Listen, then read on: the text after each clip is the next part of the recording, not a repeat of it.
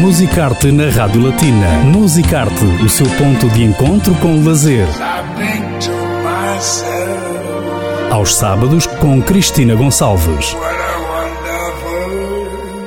Viaje com a Rádio Latina através dos monumentos, museus, música, teatro, literatura e cinema no Luxemburgo. Musicarte na Rádio Latina. No Musicarte, como habitualmente, apresentamos-lhe um artista ou falamos do, de um projeto de um artista. Kinga Rose já é bem conhecida, sobretudo foi uma artista que começou essencialmente no Ground Club, o projeto que bem conhecem aqui no Luxemburgo, mas eh, é uma artista de bastante talento que brevemente vai lançar o primeiro álbum aqui no Luxemburgo. O ideal será falar com a artista que está connosco aqui no Musicarte, Kinga Rose. Bonjour. Bonjour Christina. Déjà félicitations pour votre dernier single qui s'appelle Weeping Willow. Oui, merci beaucoup. Je disais justement en portugais Kinga Rose qui bientôt, début de l'année prochaine, ira présenter son premier album. Mm -hmm. Justement, jusque-là, Kinga, vous, vous présentez quelques singles déjà pour uh, que le public connaisse un peu votre style musical, votre musique, c'est un peu ça?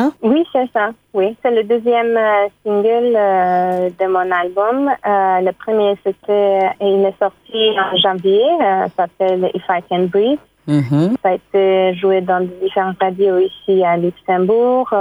J'étais très contente, c'était très bien reçu. Et oui, le dernier, oui, le deuxième, c'est Weeping, Weeping Willow. On va parler dans peu de temps de ce single, mais avant, je demandais, Kinga, pour les gens Kinga Rose qui connaissent votre musique mais qui connaissent pas vraiment votre parcours. Il faut dire que c'est pas d'aujourd'hui. Hein?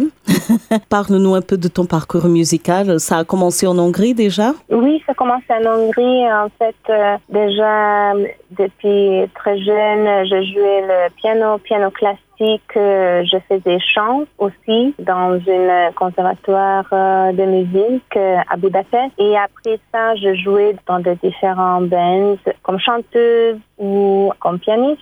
Ça fait déjà trois ans que j'ai lancé cette nouvelle projet qui s'appelle Kinga Rose où je présente mes propres chansons. Le projet qui est ici au Luxembourg. Récemment, vous avez euh, été invité justement à jouer dans votre pays d'origine. Qu'est-ce que ça vous a fait d'arriver avec votre musique dans votre pays? C'était vraiment une sensation très intéressante. J'étais très contente que je pouvais faire cette euh, tournée là-bas en Hongrie, spécialement parce que j'ai pu jouer le 20 août, c'est la, journée nationale d'Hongrie, et je pouvais jouer à Budapest, au capitale d'Hongrie, dans un festival, entre autres, parce qu'il y avait deux autres festivals où je jouais aussi. Oui, j'étais très contente.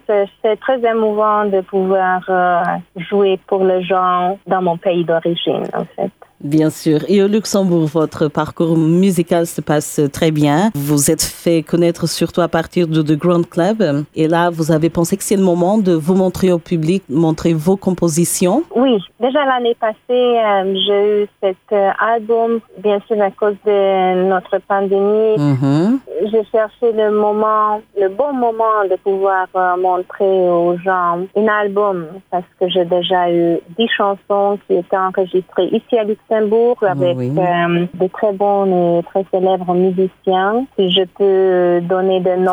euh, Oui, oui, oui, bien sûr, euh, comme Yves Boumans, Paul Bellard, Ouais. et voilà, et encore? Et il y a encore, euh, m'a beaucoup aidé avec les productions. C'était fait chez Whole Studio avec Sean Stoll. C'était aussi fait le, par lui le mixing, editing. Et quelques Euh, invités aussi? Oui, très important, une invitée que je suis très très contente qu'on a eu un invité pour une chanson.